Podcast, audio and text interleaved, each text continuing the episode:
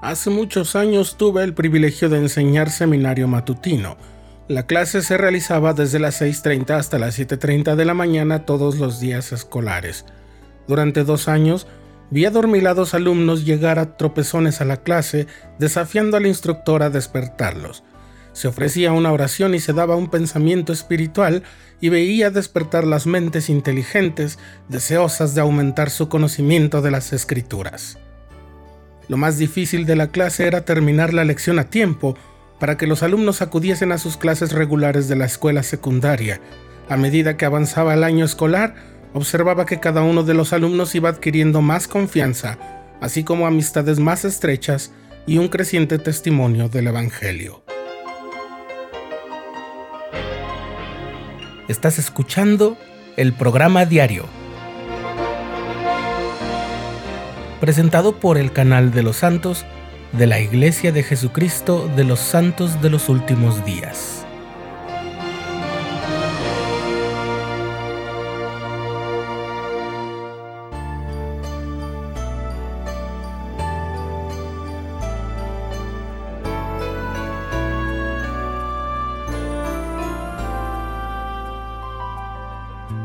El relato con el que iniciamos es del elder L. Tom Perry del Quórum de los Doce Apóstoles. Fue publicado en un artículo de la revista Leona en 1998, pero ahora te contaré la experiencia de un amigo mío.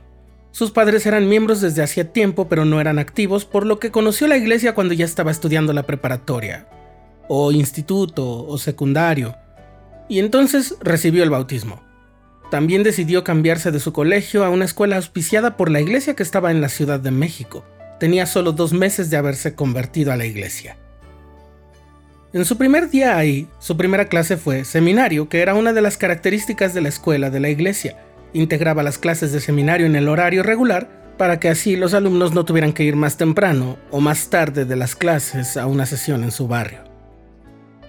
En cierta ocasión, a las pocas semanas, estando en la escuela, mi amigo recibió la noticia de que uno de sus tíos, que era muy joven y con el que había tenido una gran amistad, había muerto durante un viaje. Lo doloroso del caso era que aquel tío había visto la conversión de mi amigo y había decidido seguir sus pasos, por lo que le prometió que al regreso de ese viaje que no podía aplazar, también recibiría el bautismo. Mi amigo estaba devastado, estaba sumido en la tristeza. Le tenía gran estima a su tío, eran muy buenos amigos y él sentía pesar porque no había logrado tomar el convenio del bautismo. Cuando sus compañeros notaron su dolor y le preguntaron por qué estaba triste, él les contó que le dolía pensar que no volvería a ver a su tío porque no había podido bautizarse. Entonces ellos le hablaron de la doctrina de la resurrección, de la posibilidad de hacer ordenanzas en el templo a favor de personas que habían fallecido y de que el amor de nuestro Padre Celestial y la expiación de Jesucristo son poderes reales y tan grandes que él podría ayudar a su tío a recibir el bautismo y que ambos podrían ser capaces de lograr la vida eterna.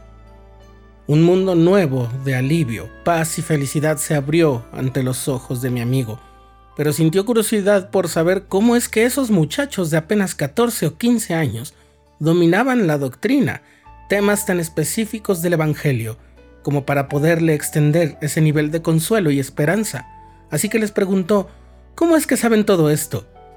La respuesta lo habían aprendido en seminario. La bendición fue que él mismo estaba ya cursando eso, el seminario, y ese sentimiento e impulso de conocer más para actuar y para consolar su alma lo acompañó al investigar, leer y escudriñar diligentemente, diario, en cada clase. No fue solamente la felicidad de saber que vería a su tío de nuevo, sino el conocimiento del que se llenó, el deseo que sintió de llenarse de sabiduría, el testimonio que obtuvo del Evangelio y los lazos sinceros de amor y amistad que sigue teniendo con quienes fueron sus compañeros y que le enseñaron sobre el plan de salvación justo cuando más lo necesitaba. Todo eso le ayudó como preparación para cumplir una misión de tiempo completo.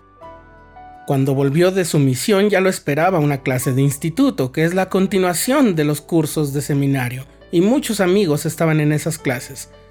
Después fue el mismo instructor de instituto y así ayudó a otros jóvenes que como él en su momento necesitaban conocimiento y bendiciones que derivan del estudio de las escrituras. He conversado con amigos cercanos que no solo fueron alumnos de seminario en su adolescencia, sino que también fueron o son maestros. La mayoría dicen que el instituto les ayudó en su adaptación cuando volvieron de la misión. Otros testifican de cómo instituto los ha ayudado a superar momentos difíciles, tentaciones y pruebas. La ayuda que recibimos de seminario cuando somos jóvenes adolescentes consiste en prepararnos para lo que viene en el camino de la adultez. Las clases de instituto nos ayudan a llevar sabiamente una vida con todas las pruebas que se nos presentan cuando somos adultos. ¿Recuerdas las clases del Elder Perry en las que sus alumnos iban desmañanados y somnolientos? Pues su relato continúa de la siguiente forma. Hace pocos años me encontraba en un supermercado cuando oí que alguien me llamaba por mi nombre. Al darme vuelta me saludaron dos de mis exalumnos de seminario. Eran marido y mujer y me presentaron a sus cuatro hermosos hijos. Mientras charlábamos, me asombró enteramente el número de compañeros de seminario con los que todavía mantenían contacto frecuente, aún después de todos esos años. Aquello evidenció el vínculo de afecto especial que se había creado en esa clase de seminario matutino.